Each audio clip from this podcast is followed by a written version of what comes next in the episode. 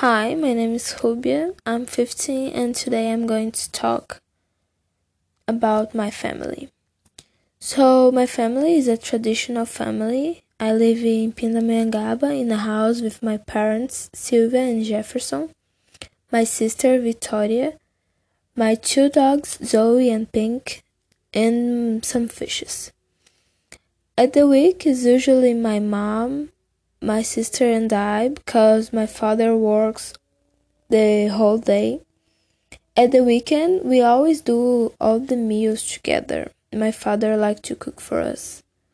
Sometimes we invite some friends or my grandparents, my aunt, and my cousin to be with us. My parents, they like to go walking, doing exercise at the weekends my me and my sister we help my mom during the weekend. We help her doing the washing up or cleaning the house. Uh, we like to travel together like go to the beach to waterfalls or visit visit our relatives. My father is an engineer and my mom a housewife me and my sister, we don't work because we just study. Um, and yeah.